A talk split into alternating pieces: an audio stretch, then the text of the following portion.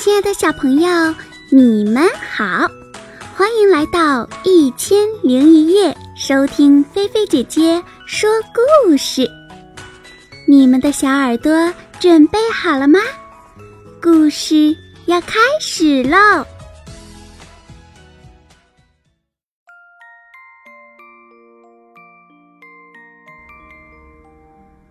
曹冲称象。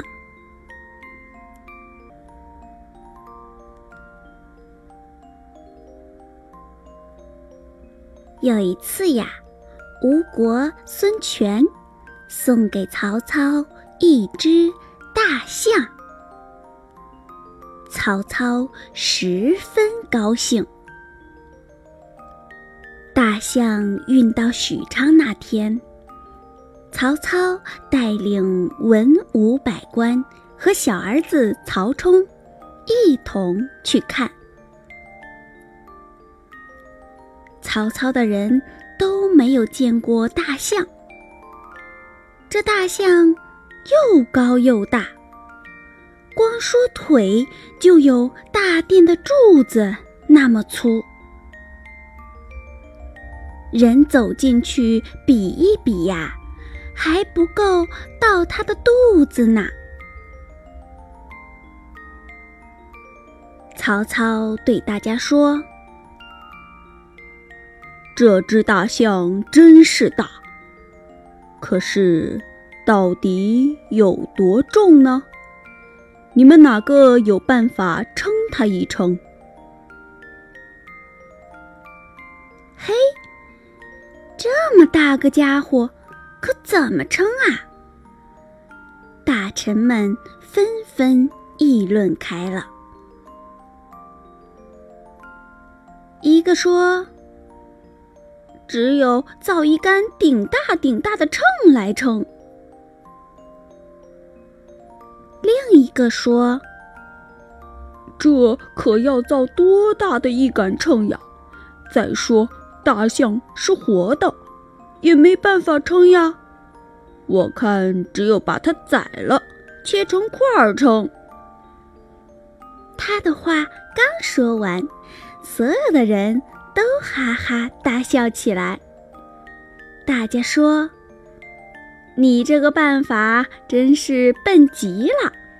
为了称称重量，就把大象活活的宰了，不可惜吗？”大臣们想了许多办法，一个个都行不通，真叫人为难了。这时候，人群里走出一个小孩儿，对曹操说：“爸爸，我有个法儿可以称大象。”曹操一看，正是他最心爱的儿子曹冲，就笑着说：“哦，你小小年纪有什么法子？”你倒说说，看有没有道理。曹冲把办法说了，曹操一听，连连叫好，吩咐左右立刻准备称象，然后对大臣们说：“走，咱们到河边看称象去。”臣跟曹操来到河边，河里停着一只大船。曹冲叫人把象牵到船上，等船身稳定了，在船舷上起水面的地方刻了一条道道，再叫人把象牵到岸上来。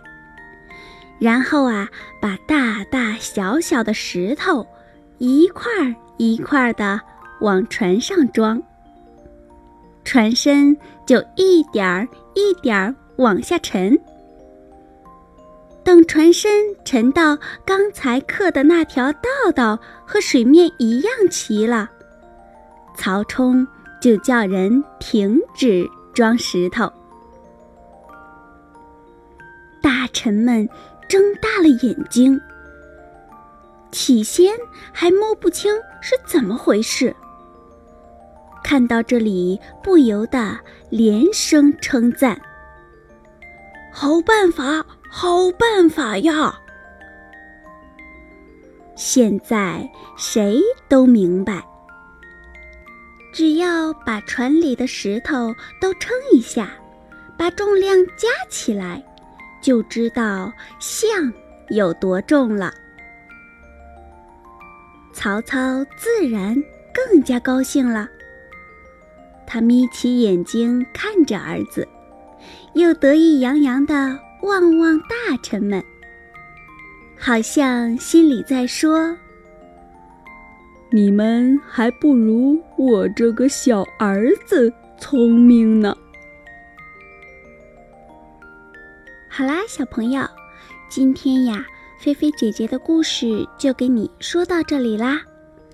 这个故事告诉我们小朋友。年龄大小不是关键，关键是呀，遇到事情要善于观察，勤于思考，嗯，善动你们的小脑筋。这样的话，再大的困难我们也能够解决啦。小朋友，你说对吗？所以呀，菲菲姐姐的故事在最后的时候都会提问小朋友一个问题，目的呢就是让小朋友勤动脑，然后养成独立思考、善于动脑的好习惯。所以今天呢，小朋友也动动你们的小脑袋，来告诉我，从今天的故事当中，你们还收获了什么呢？就把你们的答案留言到故事下方的留言区就可以了。好啦，小朋友，记得菲菲姐姐每天晚上都会说要早睡早起哟，因为早睡早起的小朋友会更聪明。如果每天都熬夜晚起的话，会变笨的哟。好啦，小朋友，让菲菲姐姐的故事带你们进入美好的甜蜜梦乡吧。我要对你们说晚安啦，要盖好被子哟，晚安，好梦。